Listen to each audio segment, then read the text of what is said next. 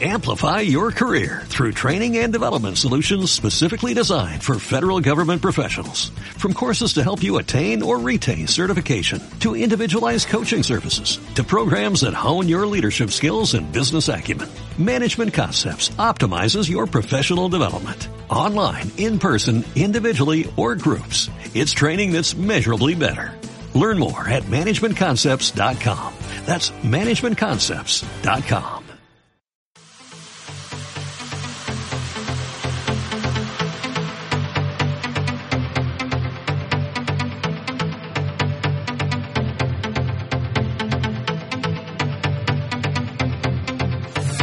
Pero qué pasa, locos, bienvenidos a un nuevo podcast de Inserco y una semana más vuestra ración semanal de videojuegos. Esta semana vamos a hablar de nuevo de Google Stadia, venimos con un experto y vamos a hablar de datos eh, más profundamente. Y en la segunda parte del podcast vamos a hablar del Sekiro, ese juego de From Software que está sacando de quicio a más de uno. Veremos a ver cómo acaba la guerra entre los dos titanes de Insectoid. Vamos a por ello.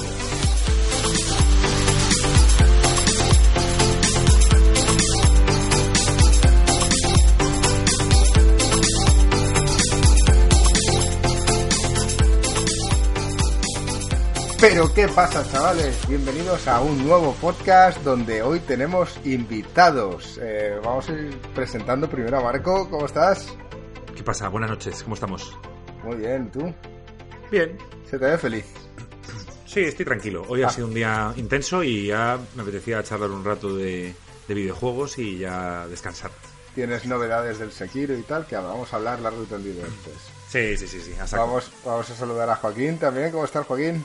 Buenas, muy bien. Para los que no lo sepáis que estéis escuchando el podcast, hoy es mi cumpleaños, cumplo 25, estoy encantado, me siento cada día más joven y con ganas de hablar de videojuegos.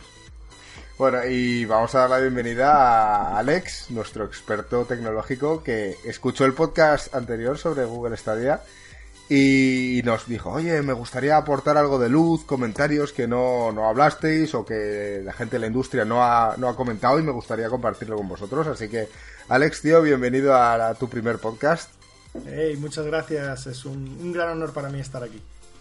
Bueno, pues eh, como ya sabéis en el título, eh, vamos a hablar en principio del Google Stadia y del Sekiro, pero vamos a empezar con Google Stadia.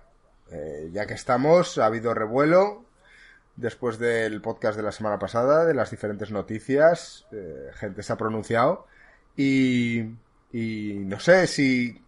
Danos tu primera visión, porque nosotros aquí, como ya hemos hablado a lo largo de toda esta semana, sobre todo nosotros, eh, Joaquín está súper ilusionado, Marco también, y quizás yo soy más escéptico. Mm, Yo no sé en qué posición te encuentras tú. Yo, eh, quizás a mí me tienes que pintar. Bueno, yo, creo que es complicado. La verdad que me hace mucha ilusión que, salga un servicio así. Eh, creo que Google tiene muchos puntos eh, a favor muy fuertes eh, para, conseguir eh, sacar una solución que de verdad mm, tenga varios puntos innovadores. Tiene varias piezas del puzzle, pero por otro lado le faltan otras piezas que yo creo que también son igual de importantes o más. Entonces, eh, ¿Qué, qué piezas? ¿De qué piezas hablas? Sí, o sea, bueno, por ejemplo, a mí el. Bueno, arrancando un poco de, del, del Stadia, o sea, yo creo que el. La mejor forma de, de- pensarlo, ¿no? Se ha hablado mucho del streaming, se ha hablado mucho de tal, pero honestamente yo creo que la mejor forma de pensarlo es que Google ha lanzado una nueva consola. O sea, si, si nos quitamos un poco el tema del streaming de encima y que si el streaming del videojuego, que si funciona así, si funciona así, realmente al final lo que ha lanzado es una nueva plataforma. Y como ya hemos visto en el mercado, mm, no hay mucho espacio para muchas plataformas. O sea, el- el tema de los juegos es crucial. Y yo creo que en ese punto, y luego lo, lo iremos repasando un poco por qué lo creo, pero yo creo que ese es el punto donde más problemas va a tener Google realmente.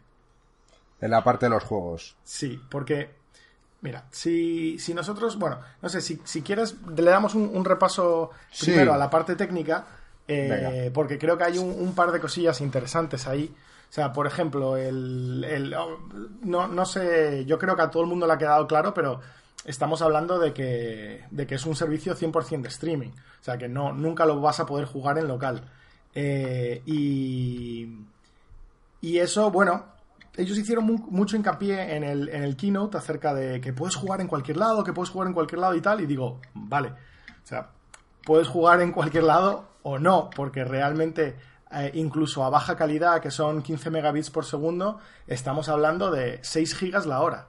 O sea, 6 gigas la hora. O sea, si tienes un plan de datos cojonudo en el móvil, pues igual tienes 10, 15, 20 gigas pero, o sea, a 6 gigas la hora te lo fundes en nada. Claro, esto está hecho para que estés en, en, wifi en casa. En wifi, claro. entonces, te veo yo en el, en el metro, ¿sabes? Exacto, en el metro, en el autobús, Hombre, ellos, no mienten. Técnicamente puedes jugar donde quieras. Ahora, si te gastas los datos es un problema. Sí, sí, sí, no, es, verdad. Te sale el estadio a 15 pavos al mes y la factura del móvil 90. sí, pero simplemente un tema a tener en cuenta, ¿no? Que, que es verdad que que, joder, desde el móvil vas a poder jugar a juegos AAA que no podrías jugar antes, porque obviamente puedes jugar al Fortnite del móvil, pero, pero mm, los gráficos están bastante, bastante desmejorados y hay muchos móviles donde, ¿sabes? Tienes que tener un móvil decente para poder hacerlo. Pero bueno, y el otro punto también de decir de que se puede jugar en todos lados, sospecho, ya se verá un poco, pero hay una buena posibilidad que quizás no se pueda jugar desde un iPhone que, bueno, para Europa quizás es menos importante, eh, pero para Estados Unidos y hay muchos otros mercados donde es el 50% del mercado y no solo eso, sino el 50% del mercado que más pasta tiene. ¿Tú crees que solo lo van a dejar para la parte de Pixel? Y, a lo mejor no lo sé. No, no es ¿eh? porque ellos quieran. No es porque ellos quieran, sino porque no van a permitir su app esté en el App Store. Hay, un, hay una regla en el App Store que no puedes meter una tienda dentro del App Store. O sea, tu app no puede ser una tienda. Steam ha tenido problemas con eso también. Efectivamente. ¿Y, por eso ¿y qué pasa con la aplicación de Google Chrome de, del iPhone? Eh, la aplicación de Google Chrome del iPhone realmente no es Chrome, es Safari. O sea, el, el tema que iPhone no permite que haya otros navegadores que no sean Safari. Entonces, la aplicación de Google Chrome técnicamente parece Google Chrome, se sincroniza los marcadores con Google Chrome, pero por debajo el render que está usando es Safari. Y el motor de JavaScript que está usando es el Nitro, el motor de Safari también. Con lo cual, realmente Google Chrome como tal no corre ningún iOS. Entonces, Apple TV es menos importante, pero hombre, iPad, iPhone y iPad yo creo que es una gran incógnita. O sea, quizás Google haga una versión específica donde solo puedas jugar a juegos y quizás se la acepten, pero por ahora Steam no lo ha conseguido. Y, es mucho menos competidor que, que, Google ahora mismo. Apple hoy mismo ha lanzado su propio servicio de juegos, un paquete de juegos. No ha dicho cuánto es lo que va a cobrar mensualmente por él, pero se lanza en el 2019, va a incluir 100 juegos por una cuota mensual y algunos de ellos exclusivos no son el mismo tipo de juegos que estamos hablando, no son AAA, son más enfocados a móviles y tal. Pero está claro que ambiciones tiene en, en, el mundo de los juegos y, bajo algunas métricas, pues el iPhone posiblemente sea la consola más vendida del mundo. Bueno, Marco y yo siempre decimos que no consideramos eso como consola, pero he visto la cara que se le ha quedado a Marco, que a mí también me ha sorprendido cuando has dicho lo de que no pueda correr en, en los iPhone. Cierto es que lo estima, a mí se me había olvidado, pero que tuvieron problemas con eso. Le dijeron que tenían que quitar la tienda, tenían que ofrecer Steam solo los juegos que ya tienes comprados y hasta ahora no ha salido a la plataforma. A ver, me a Marco yo con un, con un Android no pero, a ver, los, los, oyentes no lo pueden ver, pero yo aquí tengo un móvil Android que me regalaron en su momento. Que no usas. Apagado y en un cajón. Me refiero en Wallapop puedes encontrar cualquier teléfono medio decente de hace dos generaciones, o sea, de hace dos años, comprártelo por 50 euros y ya está. O sea, sí, es un coñazo porque no puedes tener todo en el iPhone, pero también es verdad que, si trabajas o lo que sea, no puedes estar gastando la batería consumiendo Google Stadia, ¿sabes? Quizá hasta es mejor tener una segunda unidad, llámalo así, para jugar, si es lo que deseas, jugar fuera de cosa. A mí me da igual porque es que yo rara vez creo que juegue fuera de casa, tan solo cuando salga, si acaso, lo probaré para ver qué tal va, para tal cual, y ya está. Yo no creo que. No me veo yo jugando en el metro. Tampoco es que coja mucho el metro, pero tampoco me veo jugando ni en el metro ni en el autobús. Y en el coche es mejor que no tampoco. Claro. Sí, sí yo creo que, que Stadia. A ver, yo vuelvo un poco a lo primero que dije. La mejor forma de verlo es otra consola. Simplemente que en vez de ser una Xbox que vale o una PlayStation que valen 400 euros, te van a cobrar X euros al mes por la consola. Que a mí yo lo que veo es que inicialmente lo van a tener muy difícil, pero a largo plazo, o sea, ellos están yo creo intentando ir por el mercado, por ejemplo, chino. Empecemos por eso, porque eh, desde un punto de vista de negocio, China es un país con billones de, personas, donde eh, aunque cada vez la clase media se está expandiendo cada vez más y, ya se dice que es hasta mayor casi que la clase media de, casi toda Europa por el simple hecho de que aunque es una fracción mucho más pequeña que la clase media europea, pero es que son tantos que al final son, son muchos más en número. Y esto esto es una población que les cuesta mucho trabajo eh, eh, justificar una consola por 400 y pico euros, pero al final un ordenador pues acabas teniendo, aunque sea un portátil de, basura. O sea, en China compras ordenadores por ciento y pico de euros. O sea, te metes en AliExpress y tienes ordenadores por 150 euros. Entonces...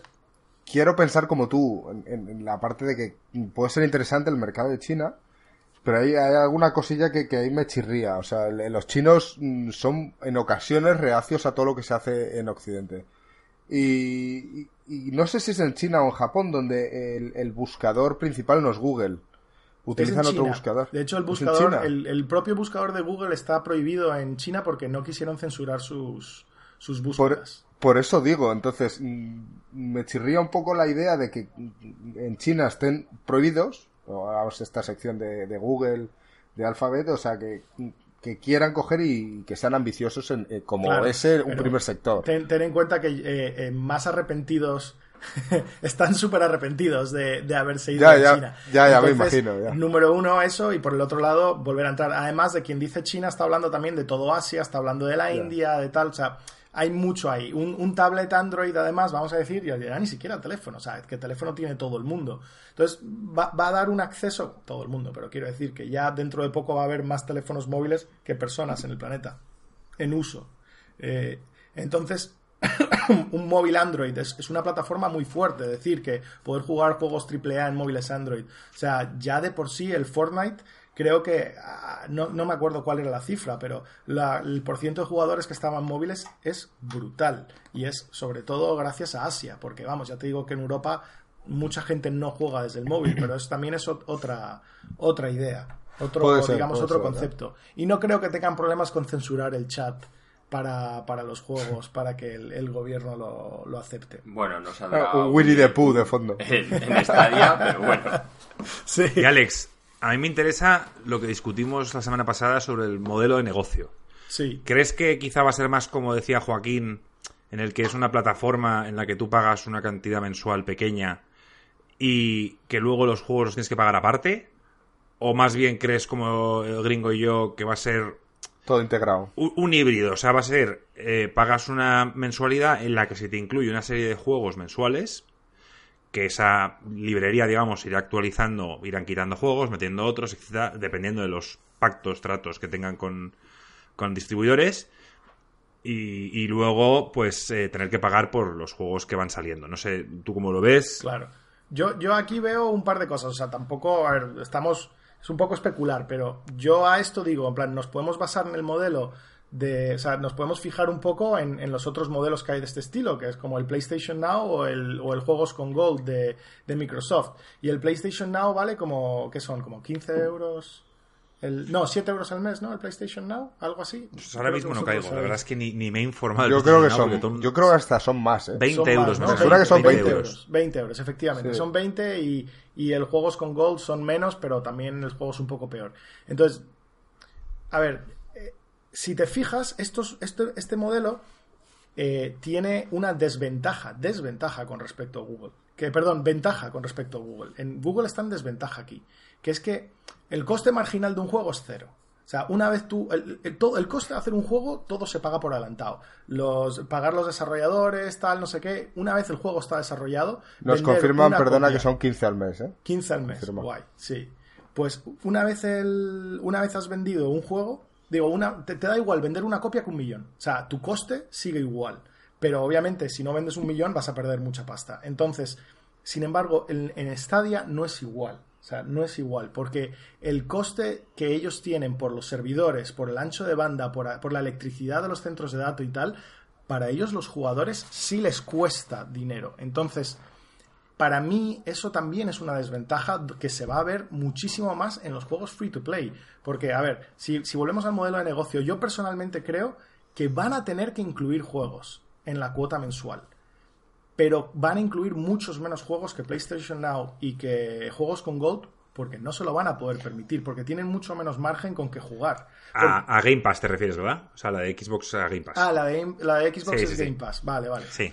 Pero de todos modos, eh, es, los tanto, mensuales. Tanto PlayStation como Microsoft eh, tienen que tener una serie de servidores para alojar a los jugadores. No tiene nada que ver. O sea, pero nada, nada, nada que ver. O sea, la, la diferencia de escala es de 1 a 1000. O sea, básicamente, imagínate, o sea, ¿qué, tienes que hacer para alojar a, un juego normal? Es, por el mero hecho de que uno se corre en servidor y el otro en cliente. Efectivamente. O sea, lo difícil ahí es la tarjeta gráfica. O sea, ahí estamos hablando de que típico, los juegos, todos los juegos online tienen modelo cliente-servidor, pero imagínate que alguien que te toca el Last of Us en el bundle de PlayStation Now, o sea, vamos a hablar del mejor caso, te toca el Last of Us en PlayStation Now, pues te descargas Last of Us y lo juegas en local. Y el, y el coste de servidor de Sony es cero durante todo el tiempo que tú quieras jugar al Last of Us. ¿Juegas el Final Fantasy? Igual. Ahora, imagínate que juegas un juego online, yo que sé, juegas un Counter-Strike, juegas un tal, un no sé qué. Pues un servidor puede gestionar a miles de jugadores de Counter-Strike, porque realmente no estás, no estás generando gráficos. Simplemente lo único que tiene que hacer el servidor es mantener la posición de cada persona en un mapa y asegurarse que los tiros lleguen, dan o no dan o tal. Mientras que con Stadia necesitas el servidor igual para hacer la coordinación, pero luego cada jugador necesita su propio servidor independiente de Stadia, que encima es un pedazo servidor con una gráfica AMD.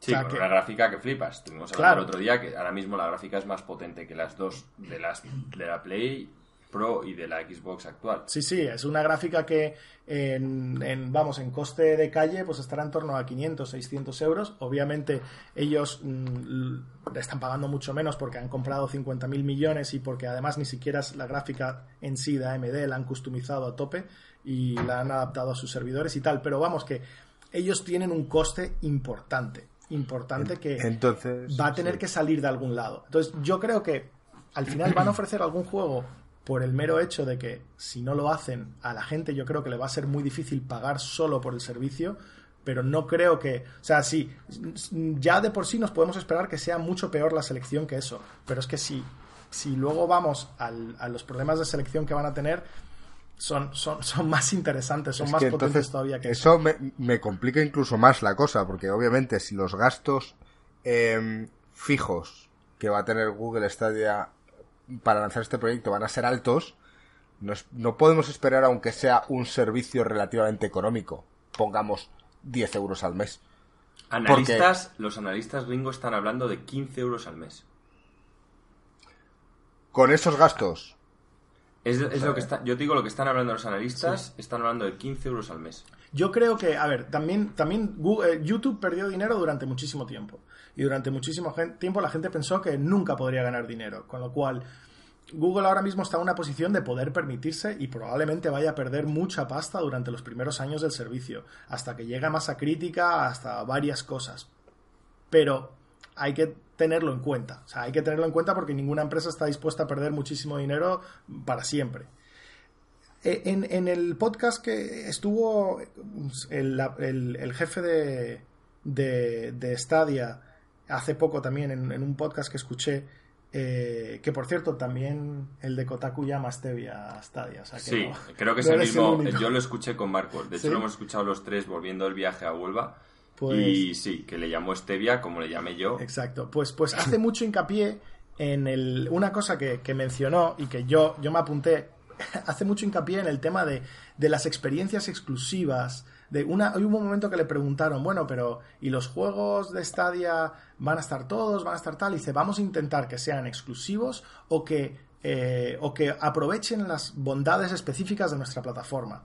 O sea, a ver, a eso le podemos quitar toda la parte de marketing que quieras, pero por un lado te puedes ponerte a pensar, bueno, juegos exclusivos tienen un estudio que acaban de formar. O sea, Sony lleva toda la vida con los juegos exclusivos, Microsoft tiene cinco estudios, o sea, a juegos exclusivos va a ser difícil que ganen. Pero, Muy complicado. Claro. Eh, y además los lazos que tiene, ya no solamente exclusivos, pero sino los lazos que tiene Microsoft y Sony con, con los desarrolladores, con los estudios, son muy fuertes. Ellos acaban de llegar, son totalmente nuevos, no tienen esas relaciones. Pero si encima quieren, o sea, porque volvemos a una de las razones que yo mencioné, que esto es una nueva plataforma, que es un nuevo, es un, es un nuevo competidor de Xbox, es porque los juegos no pueden correr directamente sobre Google Stadia. Tienes que hacer un port. Y, y los ports valen dinero. Con lo cual, ya ni siquiera estamos hablando del hecho de que, bueno, pues la, la, los, los publishers vayan a coger sus juegos antiguos y vayan a decir, bueno, venga, vamos a meterlos todos en Stadia a ver si nos da algo, como hacen la gente de música con Spotify. O sea, los estudios de música con Spotify dicen, bueno, pues el disco nuevo de Jay-Z va a salir ahora, pues mira, los antiguos vamos a colocarlos en Spotify, que ya la gente no los va a comprar, pero por lo menos algo le sacamos. Pero ahora tienes que pensar, a ellos les sale gratis poner el disco en Spotify, a los publishers les, les, les, cuesta porque tienen que hacer un port. Entonces, empecemos por el hecho de que los ports valen pasta y hay hasta estudios de desarrollos dedicados solamente a hacer ports entre plataformas. No son cosas muy sencillas, pero los únicos dos engines que han, que han anunciado compatibilidad con Stadia son Unreal y, y Unity. Y es verdad que hay bastantes juegos con Unreal y Unity, pero ¿qué pasa con, los engines grandes, grandes, como, como los... Sí, el, Cry, el Cry Engine de... El, Cry Engine, el Frostbite. los internos, además de todos los indies que hacen sus propios engines, que El de Capcom, que no sé cómo se llama, pero que funciona bastante bien, parece ser. Sí, el de Capcom, el que usan para Resident Evil. Pero no Tanto Resident como Devil May Cry, que son juegos totalmente distintos, usan el mismo engine y los dos están optimizados mm, espectacular. Claro. Vamos a ver, está claro que el proyecto es ambicioso. O sea, Google no se mete aquí mm, si no quiere quedarse, yo creo. Y, que fácil no es. Eh, vamos a ver, por eso digo yo que es ambicioso. No creo que sea algo efectivo y que a final de año todos estemos aquí jugando encantados porque, porque creo que tienen muchísimas dificultades por delante. Y una de ellas es precisamente la que tú dices, eh, la adaptabilidad. O sea, yo no creo que haya muchos juegos que vayan a ser adaptables dentro de esta plataforma. Claro, yo eso, pero es que gringo, seamos realistas. Yo, por ejemplo, yo pensaba que cualquier juego hecho para PC se podría jugar en Stadia sin problemas y Alex me dice que no. Y se podrá, se podrá. O sea, al final es un port y los ports se pueden hacer. O sea, no es que. Que no es corta y pegar. no es cortar y pegar. O sea, por ejemplo, mira, algo tan sencillo como el FTL y el Into the Breach. O sea, son dos juegos indie que han ganado muchos premios y tal, no sé qué. Pues han hecho su propio engine. O sea, que para ellos hacer ese port pues posiblemente o muy probablemente es que no va a pasar. Yo creo que la selección de juegos que aparezca una vez empiece esto va a ser pobre.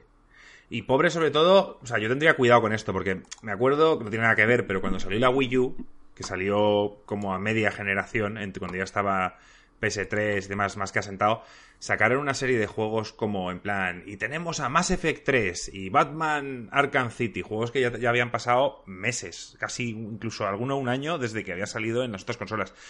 Y me da a mí que va a ser un poco lo mismo. Nos van a enseñar el Assassin's Creed Odyssey, nos van a enseñar el Shadow of the Tomb Raider y una serie de juegos que ya todos hemos jugado y que sí, está chulo para probar la plataforma por curiosidad, pero que yo no voy a volver a, volver a jugarlos. Eh. Ni van a hacer que me que lo quiera probar el servicio. Es que aquí, aquí estará la idea, ¿no? O sea, querrán implantar que veas las capacidades que tienen y con el paso del tiempo llegará un momento en el que haya un estreno eh, en exclusiva aquí.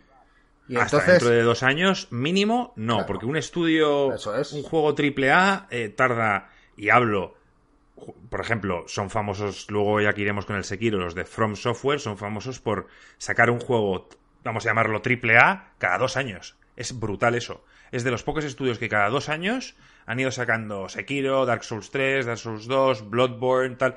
El resto no. O sea, mira, mira Red Dead Redemption ha tenido 8 años. Los Uncharted casi 4 o 5. O sea, me refiero, es, complicado que en los GTA.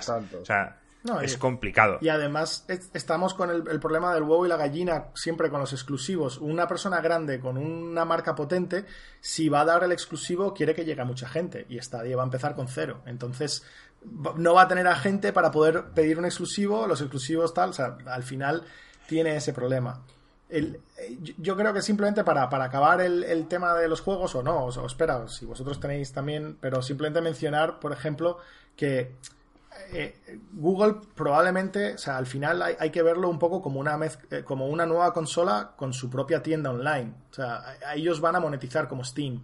O sea, ellos van a, los, juegos que vendan, solamente se van a poder vender por su plataforma, por el mero hecho de que tienen que estar hosteados en sus servidores y tal. O sea, si tú has comprado un juego en Steam o has comprado un juego en tal, no creas que vas a arrancar Stadia y poder jugarlo ahí. O sea, lo, vas a tener que comprar en Stadia. De la misma forma que si te has comprado un disco de Xbox y, ¿sabes? Te has comprado un, un juego en Xbox, ese juego no lo vas a poder jugar en la Play. Te vas a tener que comprar el juego en la Play.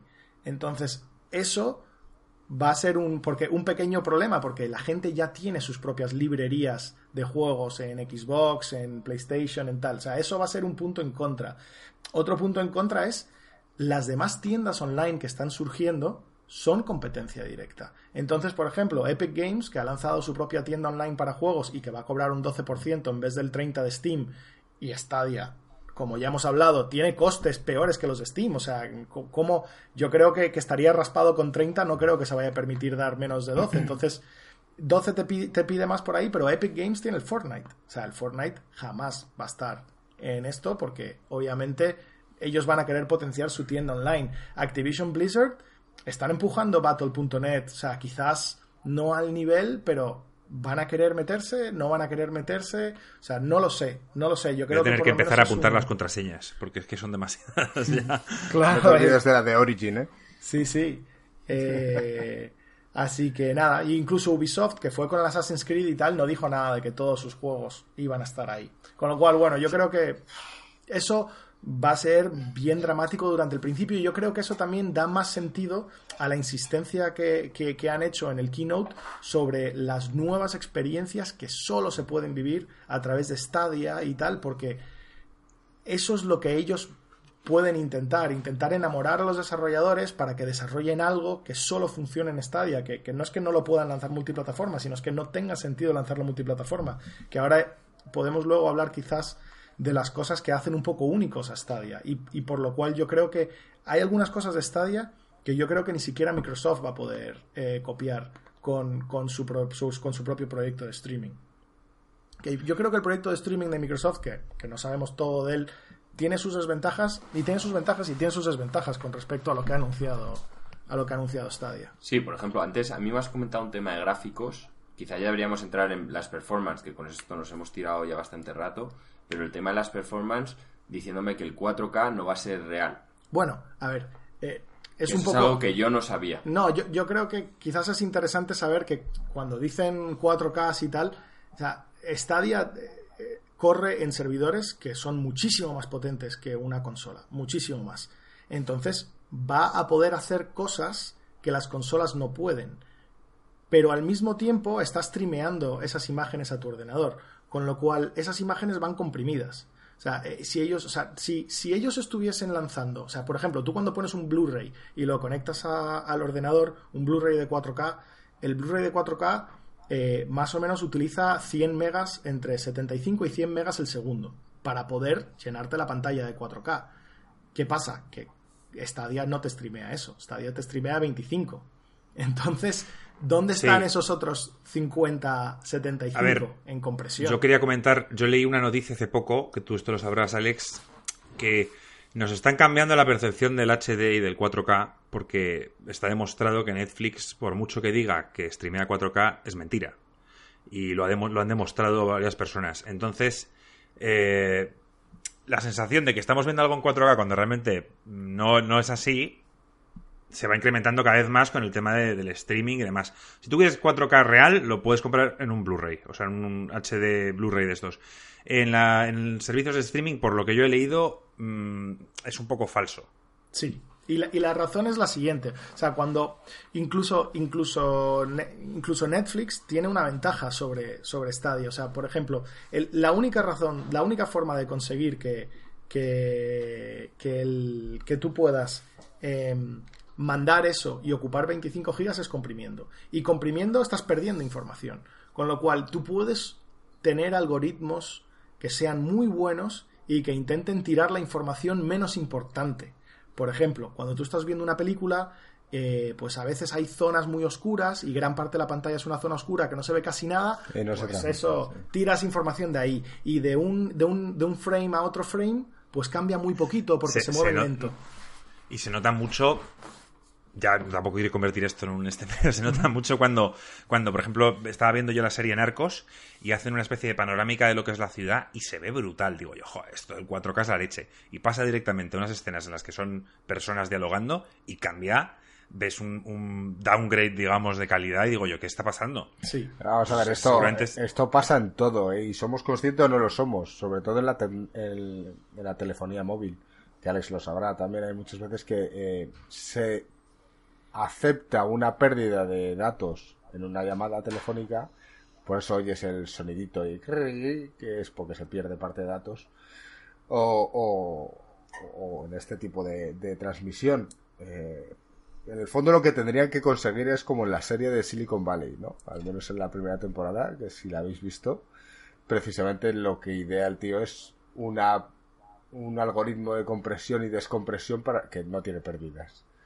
Sí, bueno, e, existen, pero no comprimen suficiente. Claro. el, de hecho, el, el, Blu-ray que metes ya usa un algoritmo de compresión, porque si no, en vez de 100 gigas sería como 500 o 1000 gigas. Y, pero es que eso es un algoritmo sin, sin pérdidas, el que utiliza. Mientras que los algoritmos que usamos para streamear son con pérdidas, porque hace falta comprimir más. Pero, a ver, yo creo que al final esto habrá alguna gente que se dé más cuenta que otra. O sea, por eso te quiero decir que, que al final ganas algunas cosas y pierdes otras, pero, o sea, que, que sí es una ventaja, o sea, no vamos a decir que no es una ventaja lo de Google Stadia porque vas a poder hacer cosas como, por ejemplo, una batalla campal con 5.000 personas. Con 5.000 personas. Ahí, no exageraban, ¿verdad? Cuando decían que podía haber un Battle Royale de 1.000 personas. No. No, no, exageran, porque ah, el problema de el problema cuando tú corres un juego multijugador en tu ordenador es que cada ordenador individual de las personas que están jugando tiene que generarte la visión tuya y de todo el mundo que está alrededor corriendo. Entonces, eso tiene un problema muy grande que es el que todos los ordenadores están lejos y cada uno tiene un tiempo de lag diferente con el servidor, con lo cual tú crees que la persona está aquí y la persona puede estar allá. Mientras que con Google y, además que tu ordenador no puede renderizar mil personas, podrá renderizar 100 al mismo tiempo, ¿sabes? Porque no da, simplemente no da.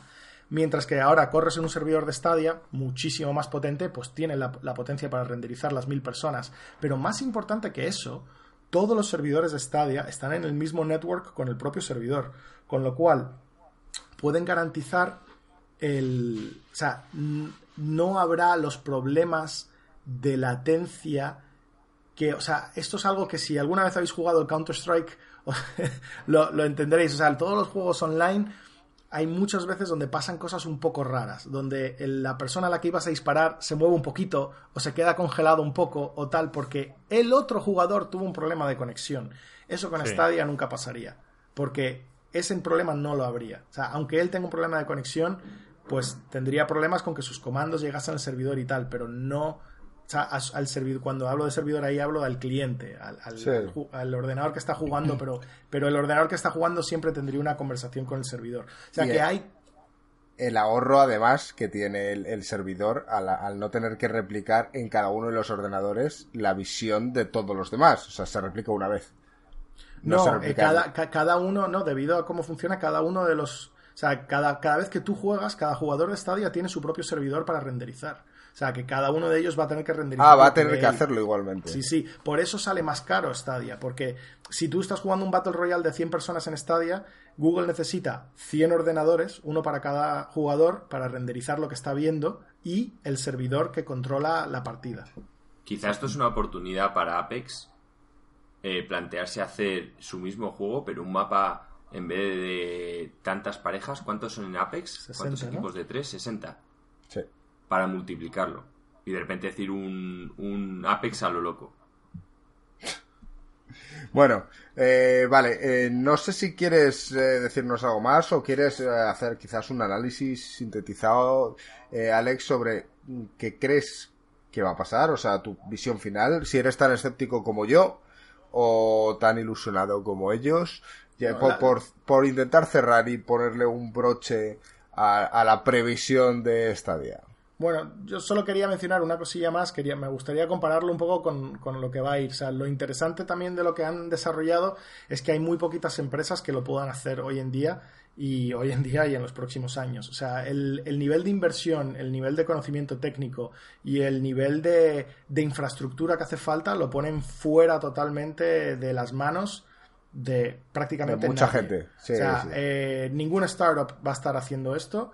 Básicamente estamos hablando de que eh, Amazon se rumorea que va a lanzar su versión en el 2020. Amazon tiene su propio game engine, el Lumberyard, que está forqueado de Crytek y tiene servidor, sabes, tiene centros de datos por todo el mundo y tal. Es una buena opción. Apple no lo va a hacer. Tiene la pasta, pero no tiene la infraestructura, no tiene los centros de datos, ni tiene el interés en gaming.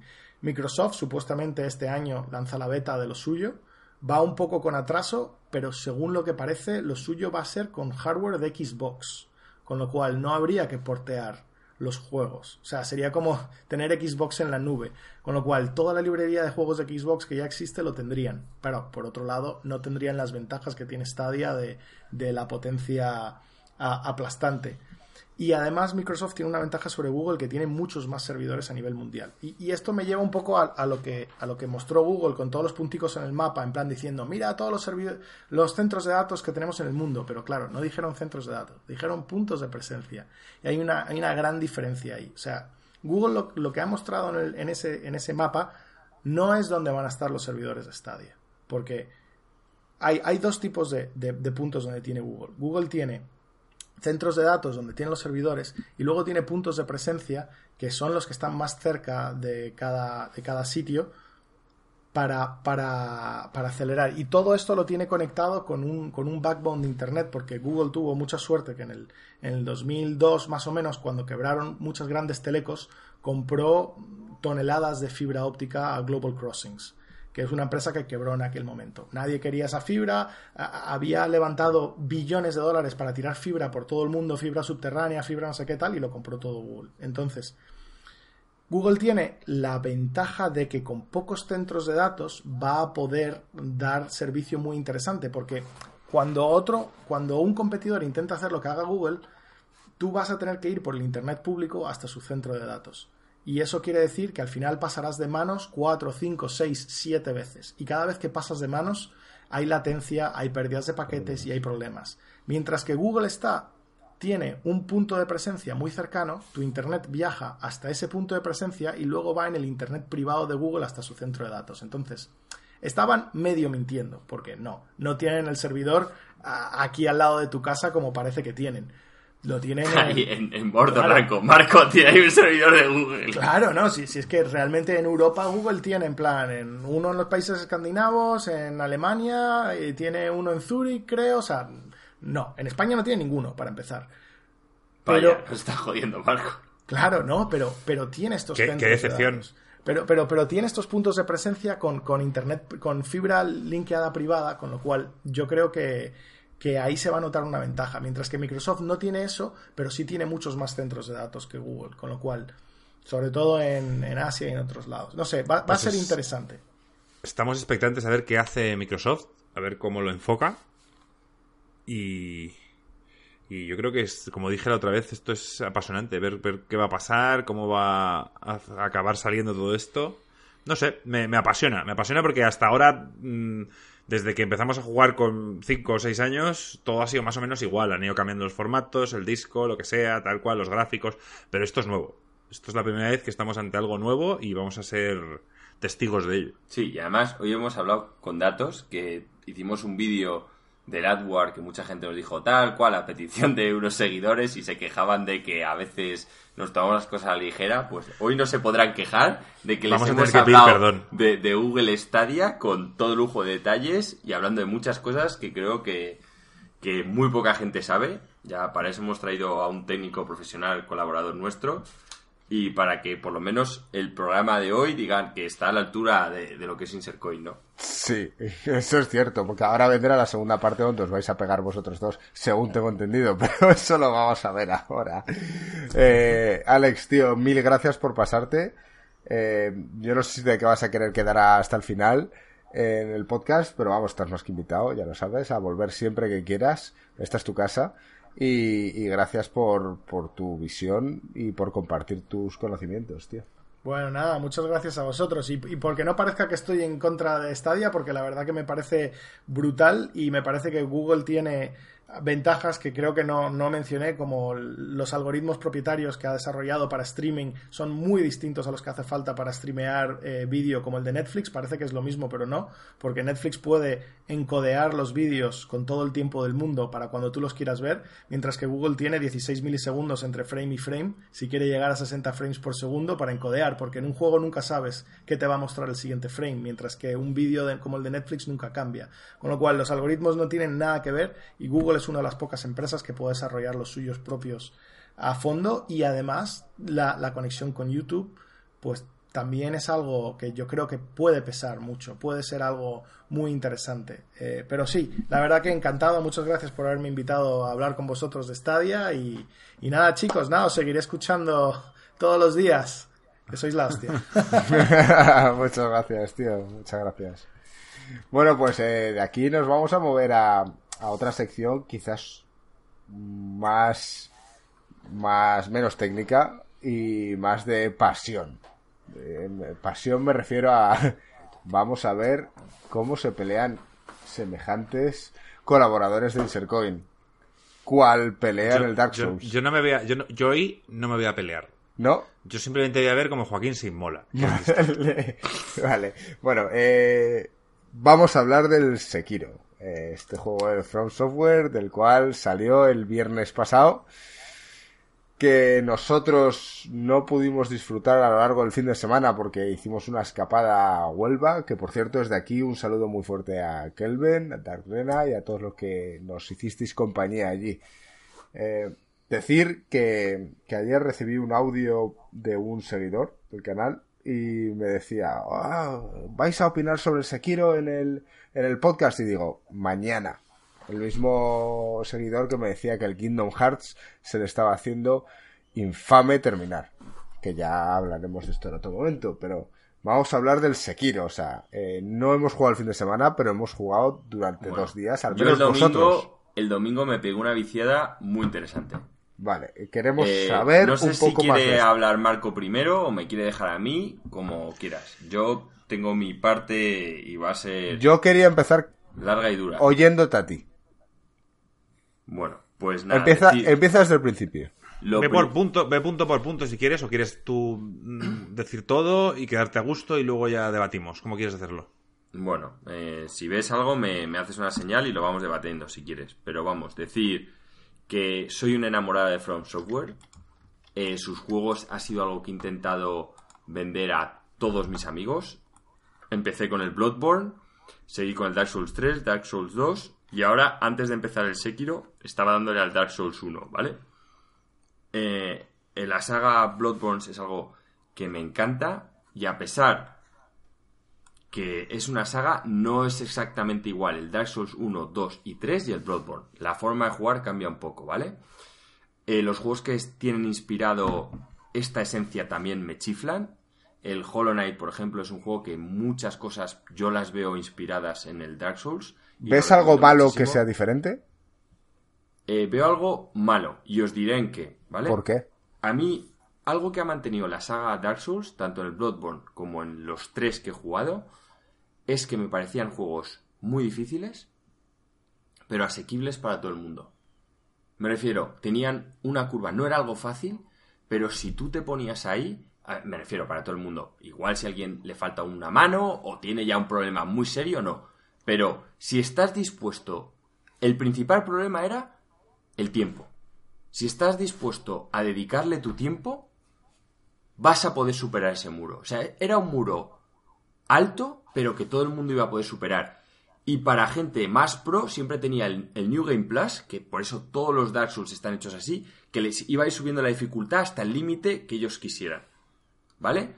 Hasta el punto incluso que como eran RPGs, si llegabas a una zona que realmente tu skill estaba más puesto en duda, podías seguir dándole hasta conseguirlo. De hecho, esto mismo pasaba en el Tenchu, ¿vale? Aunque no os acordéis, el Tenchu era un juego stealth pero era un juego que sobre todo se basaba en la paciencia. O sea, si tú tenías la sangre fría de tomarte tu tiempo, lo pasabas, tío, lo pasabas perfecto. Vale, y entonces según tú, esto no, pasa en este juego.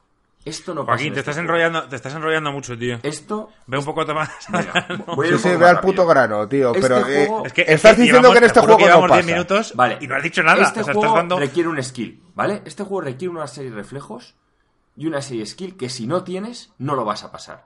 Más, no vas a poder subir niveles, estás jodido y te vas a sentir como yo, que lo más gratificante que tenía el Dark Souls y el Bloodborne era que cada vez que mataba un boss sentía, habría podido notar algo de suerte en el combate, pero sentía que yo lo había matado. En el. Y ahora este no. llevo ahora no. No tiene sentido. No, ahora sé que ha sido la suerte. O sea, yo estoy jugando, sé que mi skill aporta un 10%. Es lo que aporta. O sea, todo lo demás es suerte y lo rastrero que yo soy. O sea, me busco fallos en la inteligencia artificial. Eso siempre lo has hecho donde en Dark Souls. Sí, pero esto es, esto es mucho más a saco. O sea, esto es. Vamos a ver, si justamente vamos a ver, vamos a ver. ¿De qué me estás eh, hablando de skills? Si, eh, o sea, cuando hablas de skills, que tienes que tener más skill, más dependerá de ti. Y no de la suerte. De que yo toco un botón así al azar en el momento justo. No. Depende de ti.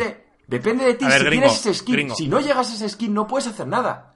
No puedes practicar hasta tenerlo. Superman. Practicar hasta tenerlo. Batman contra Superman necesita kriptonita, si no no vas a ganar a Superman.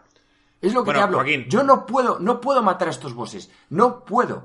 De verdad, es imposible. Ni practicando. No lo consigo. Ni, practicando una hora y media con un boss, viéndome vídeos, porque Marco dice, no, es que estás jugando como el Dark Souls, olvídate, sabía que este juego no iba a ser igual, había visto vídeos. Me he visto vídeos, más de uno, de gente, de tips para cómo luchar, de tips para ese boss en concreto. Desde el principio he cambiado mi estilo de juego a hacerlo mucho más agresivo, porque yo en el Dark Souls he sido mucho más defensivo. Pero da igual, o sea, hay un componente reflejos, hay unos ataques que no se pueden bloquear, el, el boss hace una serie de movimientos que están pensados para que tú, da igual dónde estés posicionado, se lo pasa por el forro, que es lo que yo llamo los movimientos injustos, ¿vale? Hay gente que se ha acabado, una persona que se ha acabado el Dark Souls 1, 2 y 3 seguidos sin recibir daño. ¿Sabes por qué? Obviamente porque el tío es un matado y le ha dedicado muchas horas, pero porque el Dark Souls es un juego justo. Los bosses no van a hacer cosas que no puedan hacer. Aquí no. Aquí de repente, si tú estás detrás de un boss, justo el tío al empezar la animación, de repente pega un giro que vamos, no lo hace ni Messi. No tientes, no tientes la suerte porque puede romper ya te digo yo. Bueno, a lo que quieras. No va a haber una persona que se acabe el Sekiro sin recibir daño. No va a pasar. Porque este juego, Dentro de un mes lo veremos. Este juego desafía la física en muchos movimientos. Entonces, yo no tengo skill. Es un juego que está hecho para no parar, para hacer deflect. Yo el deflect es algo, era una opción que tenías en el Bloodborne, era una opción que tienes en el Dark Souls, que es como, mira, si eres el puto amo, mientras los demás paran y un combate les lleva una hora, tú lo puedes terminar en 15 minutos, porque eres el puto amo, ¿vale?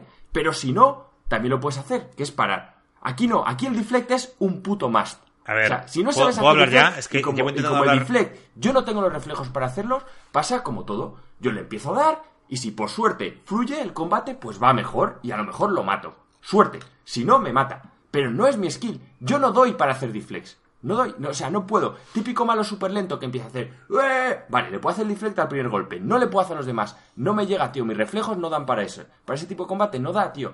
Me jode. Estoy limitado.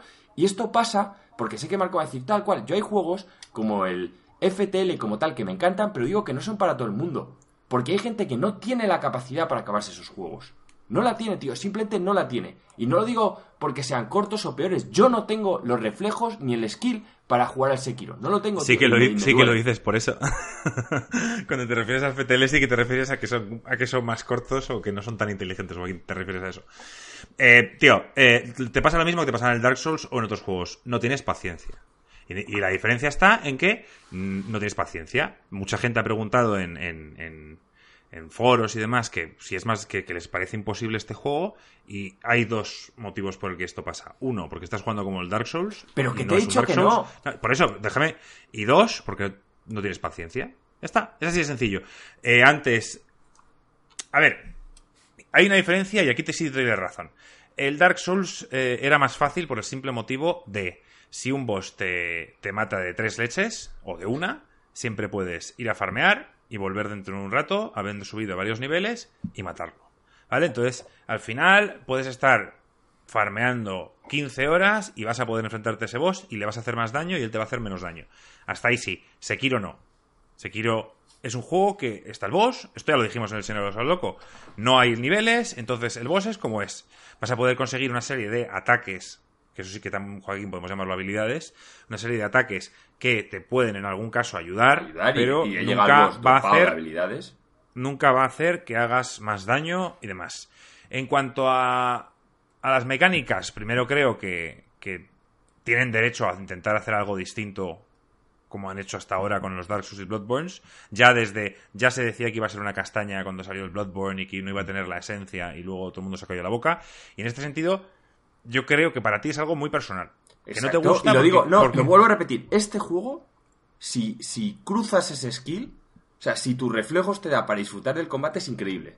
O sea, el combate es apasionante, eh, es un ritmo frenético que no tiene el Dark Souls para mí, el Dark Souls juega mucho con tu mente de tener paciencia, aguantar, y aquí es otro rollo, tienes que ir a saco, pero yo no doy. A mí el único problema es que este juego es como decir... No tienes que ir a saco. Bueno, fíjate, yo me lo planteo como, como un, Vamos, uno más que simplemente se escucha debatir. Yo soy de esos que no he jugado al Bloodborne. No, jugar... sí, pero sí que lo jugaste, pero no le diste Jugué... Bueno, sí, efectivamente, pero vamos, no lo he jugado. Eh, me frustró como te está frustrando a ti. No, no, es que, gringo, yo, yo soy una persona que juega. Que sí, pero que mi sentimiento es el mismo que tienes tú. ¿Vale? Entonces yo me intento poner en la situación en la que puede estar la gente que nos esté escuchando.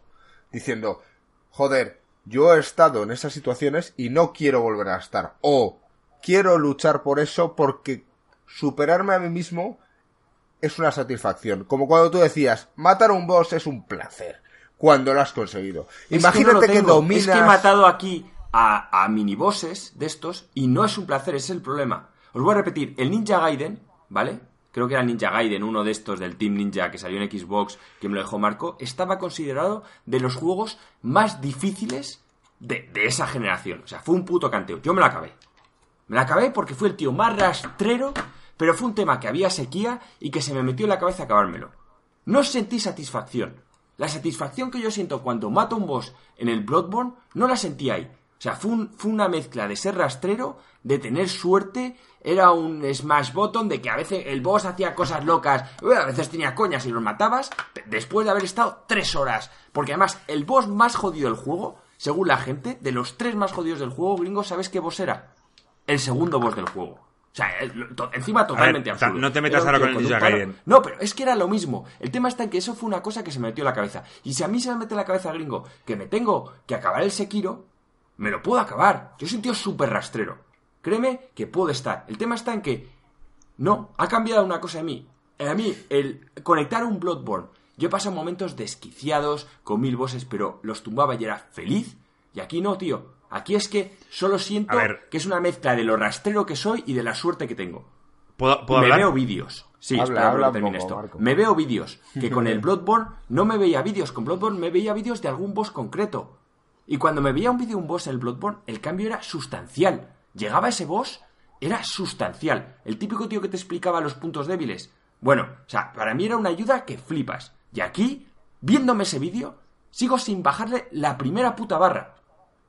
Es que, es que no, no, no, no lo entiendes, tío. Vale, Primero, ahora deja hablar a los, los counters son súper o sea, se te conceden mucho tiempo. Mucho. No estamos hablando de. O sea, si tú comparas los counters del Bloodborne o el Dark Souls con estos, o sea, la franja en la que tú puedes dar al L1, aquí es el triple. El triple que en los otros juegos. Yo, siempre dije que yo nunca usé los combos en el Bloodborne. Nunca, nunca. era, algo que me superaba. Y aquí también. Cuando, cuando, cuando presentaron Sekiro, Miyazaki, que es el mismo que ha hecho los, los cuatro juegos, los, no, bueno, ha hecho Dark Souls 1 y el 3 y el Bloodborne, y ahora este también lo ha hecho él. Él dijo que lo que quería emular en este juego era el choque de espadas de, del combate oriental. Pero si es que está hecho, Marco. es que la gente normal no puede hacer un combate katana. Escúchame. Entonces, yo solo digo a Gringo y a, y a Alex, que está escuchando, cuando tú eh, te enfrentas a un miniboss de estos y te revienta 15 veces y tú, joder, es imposible, como dice, ahí está Joaquín, atascado, me, ha reventado 15 veces. Y de repente hay un momento que te hace clic y ves que el tío te hace 7 golpes y haces plas, plas, plas, plas, y empiezas a pararlos, te sientes Dios. Yo no. O sea, te sientes el puto Dios. De repente ves que te va a hacer un sweep, saltas, le das encima de la cabeza y le clavas la espada. Bueno, es que es increíble. No he conseguido hacer ningún salto aún. En 12 horas de intentarlo. Soy incapaz. Pues, Cuando veo la letra no puedo, no puedo. Pero tienes que leer el movimiento del personaje. No lo entiendes, Marco, tío. No, no tienes la paciencia. No, la tienes. Bueno, pues tío, si, si hacer 12 horas de entrenamiento viendo vídeos no es suficiente, pues entonces es que no, no llego al nivel, tío. Yo nunca he entrenado tanto. Eh, es que he jugado al Hollow Knight, he jugado a tal, nunca he entrenado tanto para un juego. y nunca quería que un juego me gustara tanto. Te, has matado al, ¿Te has matado algún boss, algún miniboss en el Sekiro? Pues, pues es curioso que, que Joaquín ha matado, lo he hablado con él justo antes del podcast, ha matado a un boss que a mí me ha reventado y dije, bueno, como tengo más camino otros lados por donde ir, volveré. No me apetece ahora morir 15 veces. Me va a hundir la moral, que es lo que lo hacen muchos estos juegos, y entonces vas por otro camino. Y fui a otro, que es el que yo entendía que era el primero, que es un tío que va montado a caballo. Y nada, pues también me reventó cuatro o cinco veces, pero luego me puse, me puse y lo maté ese boss lo he matado, he matado... Mira, el, no sé si Joaquín llegó ahí, un... que además he visto que hay mucho revuelo en internet, que es como el primer mini boss que de verdad dices, hostia, esto es complicado, es el ogro ese que está atado. Sí. ¿Vale? A mí ese ogro me mató 20 veces. No, no, a mí más. Era, incapaz una hora y cuarto. de leer sus de leer sus y fue puta casualidad. Movimientos. Iba a saco, iba a saco, iba esquivando, lo que pasa es que en una de estas, tío, me salieron, las tenía que esquivar para matarle seis veces y las seis salieron bien. Pues vamos, a decir, vamos a decir. casualidad, porque el tío se gira en el momento. Es una cuestión. Joaquín, tío, entra en debate, tío. Deja que, la, que Marco hable. Os lo voy a explicar. Ese boss tiene cinco ataques que se pueden parar todos. Y luego tiene dos imparables. Uno que es de, de, un agarre que es más sencillo de ver. Y otro que es bastante más complicado, que como que el tío se medio lanza al suelo y te, y te agarra. Ese es el que dice Joaquín, que, que es un poco de trampa porque se gira hacia la dirección en la que tú vas. Eh, yo no considero que se gire, sino que abre los brazos, extiende mucho los brazos y entonces toda la franja en la que, digamos, él se lanza, te agarra. Yo cuando vi eso, lo maté a la segunda. Me refiero que, que, me frustré igual que tú, dejé de jugar, no me fui a ver la tele y luego volví. Es que es, que es, tu problema, tío. No lo entiendes. no te frustras igual que yo. no yo no soy, mejor, yo no soy mejor jugador que tú. Sí que tienes mucho. En los, esto se ve en los juegos tipo Street Fighter. Tú tienes para estos juegos mucho más reflejos que yo, tío. Muchísimos más. Y tú lo que no ves es das el triple de tiempo que a ti te parece un arco abismal. Yo jamás utilicé el counter en el, en el Bloodborne. Jamás. Para mí ni siquiera fue una opción. Es un botón que estuvo olvidado. Para mí, usar el Bloodborne era como la lotería. En plan, bueno, pues bien, si quieres jugar, ya sabéis lo que digo yo en la lotería. Pues me parece una gilipollez. Pero que sí, que puedo echar boletos hasta que me toque, lo puedo echar. Pero que es divertido, para mí no lo es. O sea, para mí, todos los combates que he jugado contra el ogro ese, le maté. Y para mí es exactamente la misma sensación que tirar monedas a una máquina de, girar. Yo creo que estás un poco bloqueado porque hasta ahora nunca has usado el, el, tema de hacer los counters y tal, y este juego lo han basado en los counters. o sea que, si no, si no lo intentas y, y, si no si no le das, o sea, yo creo que, lo estoy intentando con counters. Si es que tú te enseñé cómo luchaba con la tía esta, le, estoy haciendo los counters y por, no entrar en bucle, yo tengo aquí varias anotaciones, ¿vale? Que de cosas no, que. Es que, ahora voy a hacer más. Estamos con este tema porque vale, vale. te voy a decir un tema reflejos, pero si quieres empiezo a contar más cosas. Pues, no, me toca a mí, me toca a mí. Me toca a Marco un rato. Y sí. ya sabía yo que este podcast iba a alargar. sí, un poquito. vale, eh, lo primero, eh, los vicios del Dark Souls. Eh, he leído varias páginas, no juegues con un Dark Souls porque te van a reventar. Es más, vamos a decir siempre que el Dark Souls es una saga más orientada o que prima más la, la defensa. El usar la defensa, el posicionarse, el, escudo, el tal, prima mucho más ese estilo de juego que, el ofensivo. Mientras que el Bloodborne es al contrario. Prima mucho más ser eh, incipiente y atacar y atacar y atacar y, no básicamente defenderse es un, es un suicidio. Y en este juego te castigan por intentar jugar como cualquiera de esos dos. Primero, ¿por qué? Porque las, realmente tú a un boss prácticamente no vas a poder matarlo bajándole la vida, sino que te obliga a enfrentarte a él haciendo los parries e ir quitándole una serie de... Básicamente son dos, yo no he visto ningún boss con más de dos puntos críticos en el cual cuando le has subido la compostura lo suficiente, le, digamos, le pegas una hostia que le quitas uno de los dos puntos para matarlo. Realmente la vida no es tan influyente como son esos dos puntos.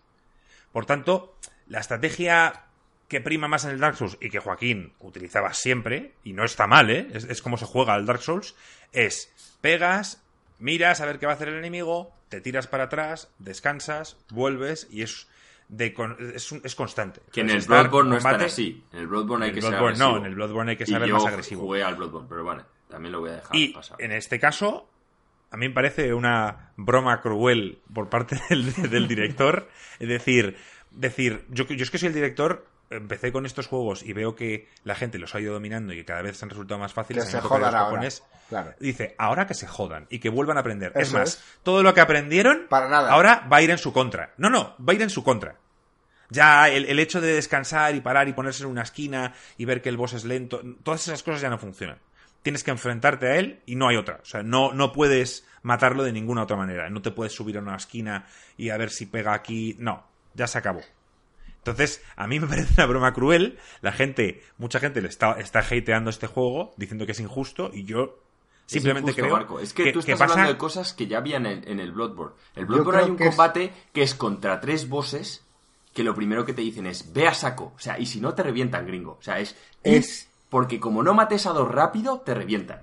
Son, está disfrutando con esto. Son los mismos comentarios que seguro que salieron cuando salió el Dark Souls 1. Muchos. Yo jugué al, al Demon Souls. Demon Souls déjame terminar este gringo y te dejo. el Demon Souls salió solo en Estados Unidos y mi, amigo Martín y yo los lo compramos en plan, bueno, nosotros somos unos jugones de toda la vida. Esto está hecho. No sé qué coño habla la gente de que esto es complicado, pero yo me lo voy a comprar y lo voy a tal. Lo compré y de verdad, eh, eh, me, me, bajó la autoestima tanto ese juego, me reventaron de tal manera que dije, esto es imposible. Y lo dejé, como dejaste tú el Bloodborne. Y hasta, y, yo, yo, no empecé a jugar hasta el Bloodborne. O sea, ni el Dark Souls 1, ni el 2, todos me reventaban, no los entendía, no entendía qué era lo divertido de estos juegos.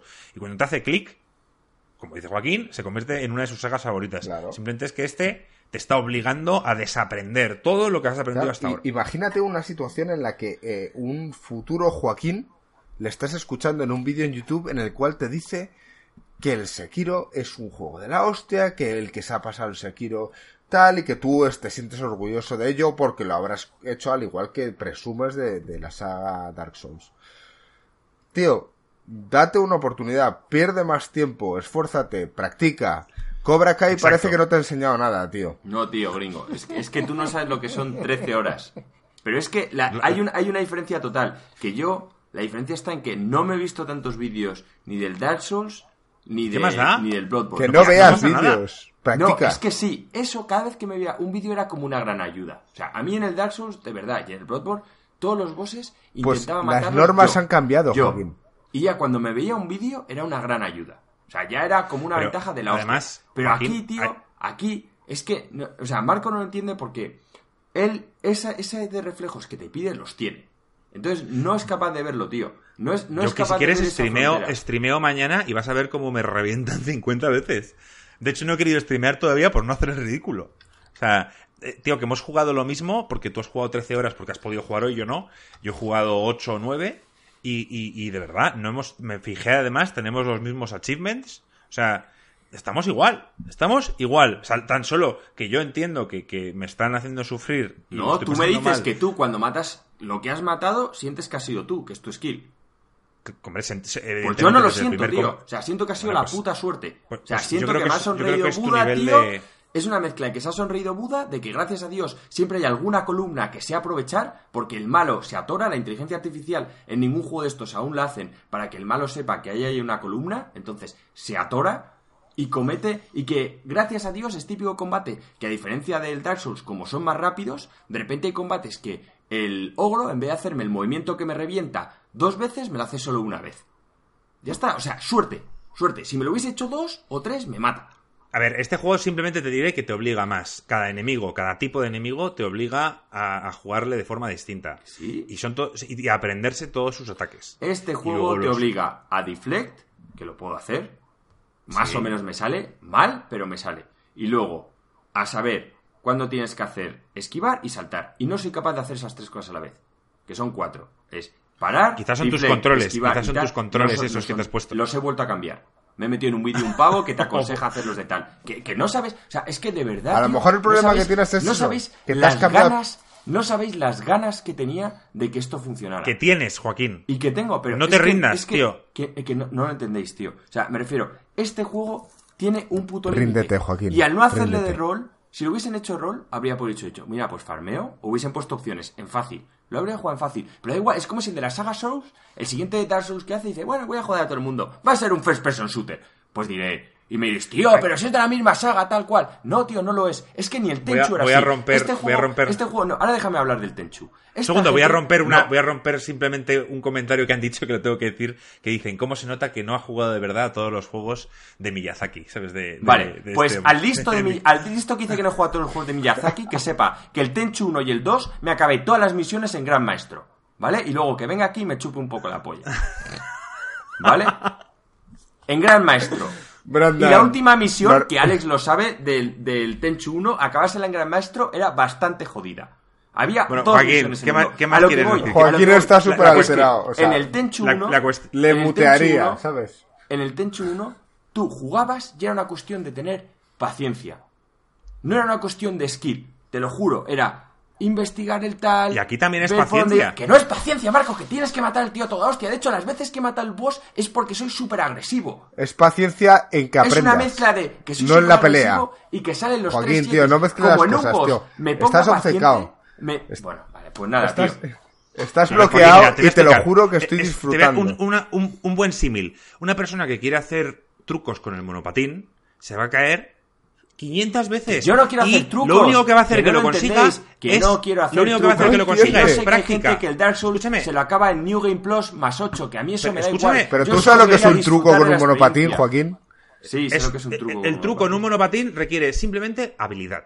Y esa habilidad no hay gente que la tiene de por sí y hay, gente, que, no la tiene, con práctica. no, no, Y hay gente que con práctica tampoco, tío. O sea, me refiero, tú cuando vas a jugar contra Nadal en tenis, da igual lo que practiques, te va a follar siempre.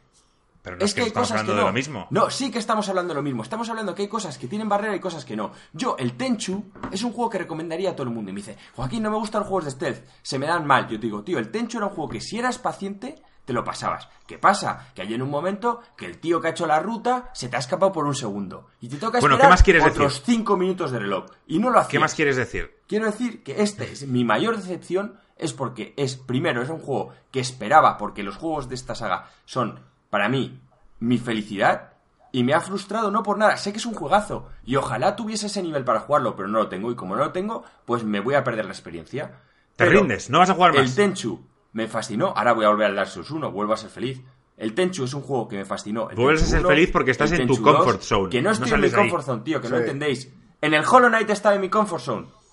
Hollow Knight que me reventaron. Yo, ¿sabes cuál es la diferencia? Mira, gringo, para que lo entiendas. Yo llegué, la primera vez que llegué en el Hollow Knight, llegué a las mantis y dije a Marco, joder, lo que me ha costado. Y Marco me dijo, joder, pero si están facilísimas. Y él, él no ve el gap que hay de skill entre los dos para ese tipo de juegos. perdona que te diga, pero luego tú tienes la paciencia que... Me dijo, pero tío, si es lo mismo. Para mí, uno, que me costaron, o sea, cuando maté a las mantis, la diferencia está en que las mantis, cuando las maté, las maté por mi skill. Y ahora sí, sí, me viene un vídeo un tío dando consejos y tal, pero sentí que era yo. Al logro ha sido puto suerte. A todos los generales que he matado, puta suerte. Y por supuesto, siempre entrando en stealth. Les quito la primera barra con stealth, si no olvídate. Cuando ya al logro no se le podía hacer stealth. No, no, al logro no. O sea, al logro lo que pasa es que fue súper rastrero y como tenía lo de fuego, cuando le das, el logro se queda en plan... Y, y, abusé de eso todo yo, lo yo que no, pude Yo no tenía lo de fuego, ah, yo lo maté sin fuego. Pues, ¿Ves? Es que Marco no lo ve. Es que, no, pero yo, yo oí, escúchame, yo oí, yo oí Me cuesta la vida en el Hollow Knight. Pero, y Marco dice, pero, si eso fue facilísimo. juegas mucho mejor que Marco al Dark Souls y tal, a todos los juegos de la pero el, el, el, No, el tema está en que el, el Dark Souls, lo vuelvo a decir, el Dark Souls es colocación, no es un tema de reflejos. Y como Marco, justo por eso, como Marco tiene más reflejos que yo, fuerza más los combates. Mira, yo os voy a intentar desbloquear. Estáis dándole vueltas a lo mismo. Yo, en el Souls, yo farmeo mucho mejor que él. Yo llego a cualquier boss más preparado que él. Ahí, relax, relax, respira hondo. Vamos a pasar a la siguiente parte del juego, ¿vale? Eh, cuéntame otras cosas, no sé, cuéntame, háblame de los ah, gráficos. El stealth es de risa, por supuesto, en el Tenchu era un stealth bien. Aquí, me refiero, tú te agachas, vas paseándote por ahí y no te ve ni Dios. O sea, es, una vergüenza. O sea, me refiero, eh, yo me lo habría ahorrado. O sea, es que es un stealth que dices, o sea, me parece el más cutre que he visto en mucho tiempo. Lo quieren hacer rápido porque quiere que sea como sí, ofrecemos stealth, pero como en el fondo el stealth te hace perder mucho más tiempo y lo que tienes que hacer es intentar muchos más con el boss, pues es un stealth rápido. Que vas ahí, tío, pero es un stealth de chichinabo. Vas a plena luz del día, tío, y, va... Eh, infame. Y básicamente lo único que tienes que vigilar es que cuando matas a uno no haya uno muy cerca porque te oye. Pero infame. Vale. Eh, Cuéntame más cosas. Hecho gráficos. rápido y mal hecho. Gráficos. No, los, los, gráficos muchísimo mejor que el Dark Souls. Las animaciones muchísimo mejor. Vamos, ni que ver, cuando sacas la sangre a un tío, todo mola la hostia. O sea, lo que sientes a la hora de matar a alguien, cuando clavas la katana, el sonido, cuando toda la sangre sale por ahí, es que es otra puta historia, tío. Es que es lo que digo, o sea, que yo, es que lo entiendo perfectamente. Si la historia. ese skill, la, historia. La, historia da mil vueltas al Dark Souls porque te la explican. O sea, todo el problema que le pasa al Dark Souls, al Hollow Knight, que no te explica la puta historia, aquí te la explican y a mí es algo que me encanta. Y encima lo estoy jugando en japonés. Que me lo iba a poner en inglés, pero Marco me dijo, no, te pone al principio en japonés, me lo he puesto en japonés, las voces, tal, y me jode la puta vida, tío. Es que, es que no sabéis lo que me jode. Pero no doy, o sea, no doy para este juego, tío. Y conozco mis limitaciones, al igual que no doy para los shooters, ya está. Pero es que conozco mis limitaciones. No pasa nada. Tío, tú eres, el, eres, el, eres el, el, raid leader infame de Destiny, ¿Sí? tío, y conseguimos tirar todas las Sí, pero porque el Destiny, tío, me refiero, era un juego RPG. Era un shooter RPG. Entonces, la cabeza es así, pero el círculo para la cabeza era así. El cuerpo es así, pero el círculo es así. Dabas. O sea, no es un juego hecho para tíos en plan counter. Pero yo no puedo jugar a un counter, no puedo jugar a esos juegos porque no tengo la habilidad.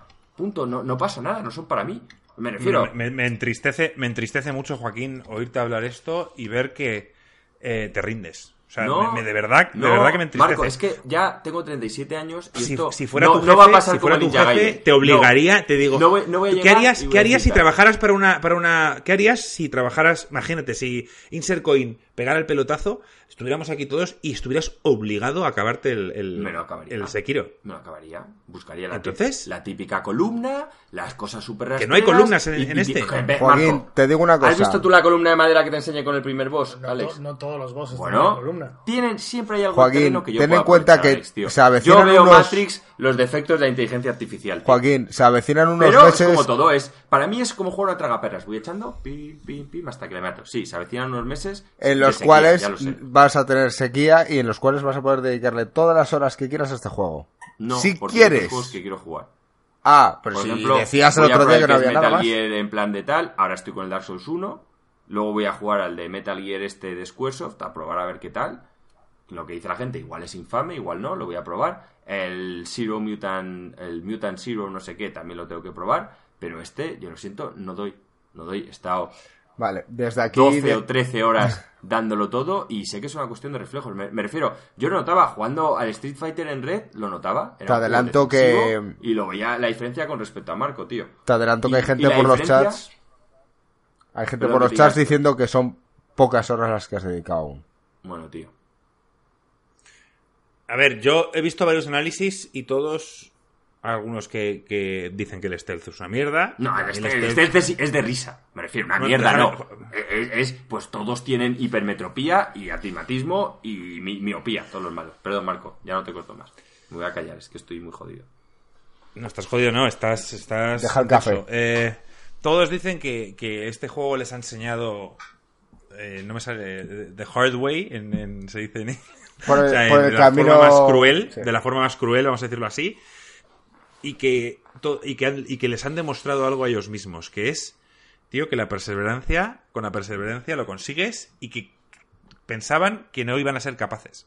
Que de verdad se daban por, por se rendían y que luego seguían, seguían y dicen, y la satisfacción cuando los matas es inigualable. Eso es lo que han dicho varios, pues varios. esa es mi diferencia. Yo sé que puedo.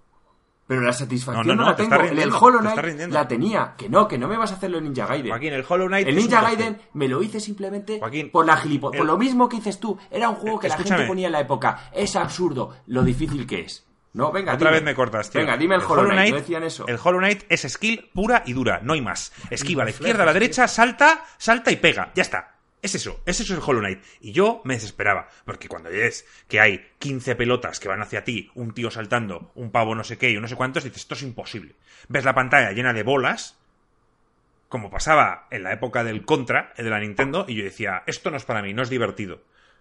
¿Vale? Y yo el Hollow Knight lo quise jugar por, por muchas cosas, porque me gustaba la música, por el diseño artístico, por muchas cosas, me convencí de que había que jugarlo. Pero había partes del Hollow Knight que yo me quería rendir. Que decía, esto no, no, no sé, estoy perdiendo mi vida aquí y no le encuentro sentido.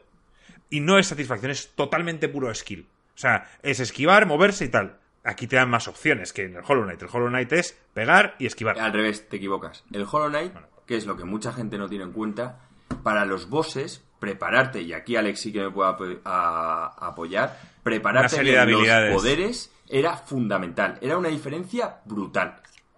¿O no te lo pareció a ti? ayuda, pero tienes que tener los reflejos. Eh, un mínimo, un mínimo. ¿Cómo que un mínimo? O sea, el, Hollow Knight es un infierno de reflejos. tío. No, no lo entiendes. El Hollow Knight tenía dos botones, saltar y esquivar. Este tiene tres botones. tiene, Uno que, es doble, que, es para. tenemos un canal de videojuegos, no podemos quejarnos de que hay demasiado Que no lo entiendes, tío. Que, no puedo. Sí, me gustaría decir que puedo, pero no puedo, tío. a, mí, a, mí, a mí de verdad que me deprime mucho el hecho de que te rindas, tío, y yo no me voy a rendir. Tan pronto, no, te rindas. Yo, yo admito que. Y seguramente este juego no consiga acabármelo porque no tengo. Cuando cuando ya esté agotado y hay un boss que me mate 40 veces, pues yo quizá, que en eso tú eres a, A mí ya me ha matado más de 40 veces el mismo boss. Más de 40 veces.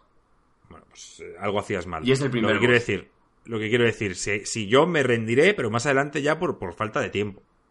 y a la gente que me está oyendo, cuando me mató 40 veces, aún no le he bajado la primera barra de la vida, ¿eh? Pero yo los Dark Souls los he disfrutado muchísimo, el Bloodborne, y yo no soy como tú. Yo ha habido bosses que he utilizado una persona que me ayudaba, ha habido veces que he, ido a farmear y no pasa nada. El juego disfrútalo como, como, puedas. Y yo si este juego tuviese opción de fácil o de farmear, lo haría. Llego, subo 10 niveles más y digo, bueno, pues ya es una cuestión de Pero es que en este juego también puedes farmear. Que no este puedes farmear, nada. ¿Qué coño practicando.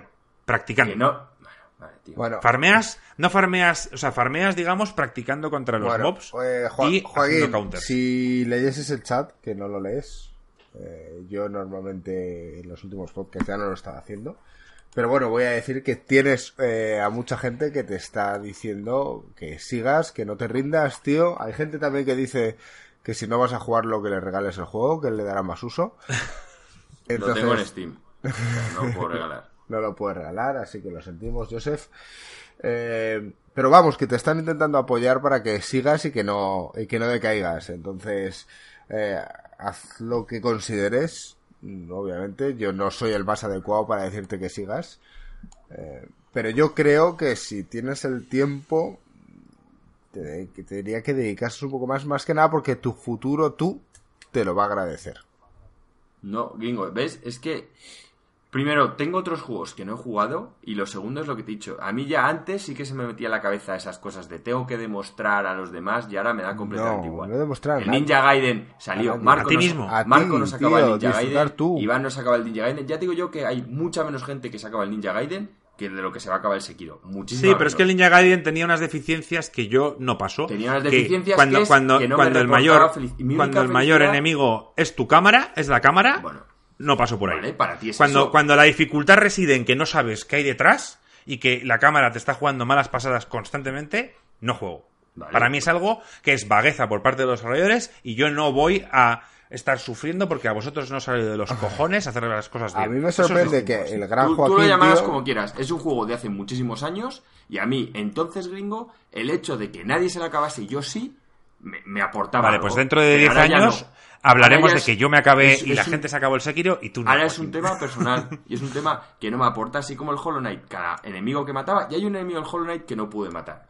¿vale? Y que de hecho me vi el vídeo del tío que explicaba cómo matar cuando yo me tenía que ver un vídeo de los bosses y el pavo dijo, lo admite, el pavo dice, mira, yo he matado a este pavo, solo lo he matado una vez y no lo voy a volver a hacer porque, o sea, fue una mezcla de que ya tengo un skill que es absurdo, porque he hecho todos los vídeos de cómo matar a los bosses, y que se me apareció la Virgen, Buda y Jesucristo, ¿vale? En ese combate, dice, fue puto milagro, porque a pesar de todo el skill que tengo, las ventanas tal, y el tío lo hice y dice, tío, ya solo lo hice porque tenía que hacer el vídeo cómo matarlo, pero fue una tortura no me aportó nada, no tal. Creo que es un tema que yo os lo dejo aquí explicando cómo se le puede matar, pero que es completamente absurdo y entiendo que nadie lo vayáis a conseguir. O sea, el tío que te ves todos los vídeos de cómo se mata a todos los bosses te dice lo absurdo que es. No lo voy a hacer. Ahora mismo me vuelves a dar Ninja Gaiden y te lo meto por el culo. Es una cuestión que hice porque en ese momento el hecho de poder decir, pues yo lo he hecho y no lo ha hecho casi nadie. Pero es que ahora me da completamente igual. Ahora para mí es un tema personal y es de disfrutar. Y cuando llego a casa lo digo con el Bloodborne, con el este que pone Welcome Home Wood Hunter, me siento un cazador. Con este siento que me han tocado los tres siete, tío. Que es meter monedas, tío, hasta que me toca. Y no me gusta, tío. Para eso me puede las tragaperras. Siento lo mismo ganando en las tragaperras que matando a un malo en el Sekiro. Lo mismo, la misma sensación. Vale. Me parece fantástico. Y yo sé que hay chinos que dicen que perras es estrategia, que tú vas metiendo la moneda, que vas viendo lo que sale y tal, y que la máquina está caliente y que y lo habrá, y que yo no lo veo, que es cuestión de practicar, pero a mí no me aporta nada. Cuando me salen los 3-7 es puta coña, tío. Ya está. Vale. Que habrá un skill, lo, sé. Joaquín. pero yo no lo tengo. Eso es todo, tío. Y ojalá lo tuviese porque me encantaría ganar en las tragaperras. Desde Insert Coin, eh, te sugerimos que dejes el café. Punto uno. Sabemos que has empezado hace poco, pero tienes demasiado énfasis en ti mismo, deberías empeñarlo en otras cosas y no en luchar y darle vueltas al bucle de, en el que estás. ¿Vale? No pasa nada, ya entendemos que no te gusta, que estás tal, y estamos un poco debatiéndolo, pero bueno, también intenta escuchar las opiniones de los demás. Eh, yo he desconectado hace 10 minutos. Eh, pero bueno, da igual, si yo lo hago por el pro de que, de que la gente disfrute un poco teniendo un debate eh, general del juego. No pasa nada, o sea, quiero decir, si no vas a jugar, pues ya, ya hablaremos de esto más adelante.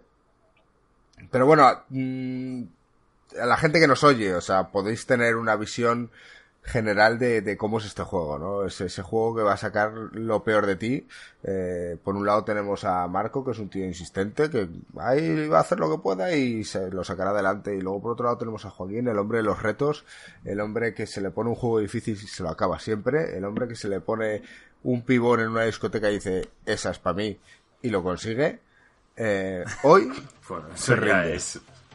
Hoy se rinde, pero bueno, no pasa nada. Siempre hay momentos épicos, como el del podcast de la semana pasada con Google Stadia, que fue un hito en, la historia y esto puede que sea otro. Entonces, veremos si Joaquín cambia de ahora en adelante o no.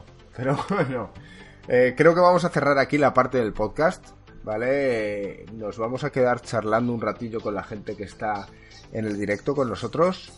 Eh, han, comentado mucho, han metido alguna que otra pregunta por ahí y, ahora es vuestro momento también de disfrutar de, interactuar con nosotros. Espera, eh, pues nos despedimos, ¿no? Primero, para cortar. Sí, efectivamente, nos vamos a despedir. vale, entonces la gente que nos está viendo por aquí, no cortéis la misión porque vamos a seguir con vosotros, ¿vale? Despedimos el podcast. La semana que viene más, Joaquín, esperemos que estés un poquito más tranquilo y que pases buena noche, tío. Venga, bueno, pues chao, chavales. Espero que os haya gustado el podcast de hoy. Un abrazo, Marcos. Algo que tengas algo que decir. Un abrazo, chavales. chao. chao.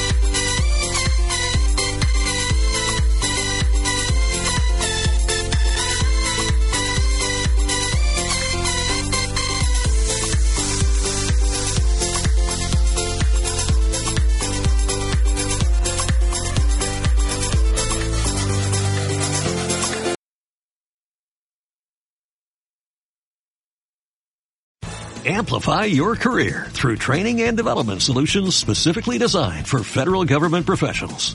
From courses to help you attain or retain certification, to individualized coaching services, to programs that hone your leadership skills and business acumen, Management Concepts optimizes your professional development. Online, in person, individually, or groups. It's training that's measurably better. Learn more at managementconcepts.com. That's managementconcepts.com.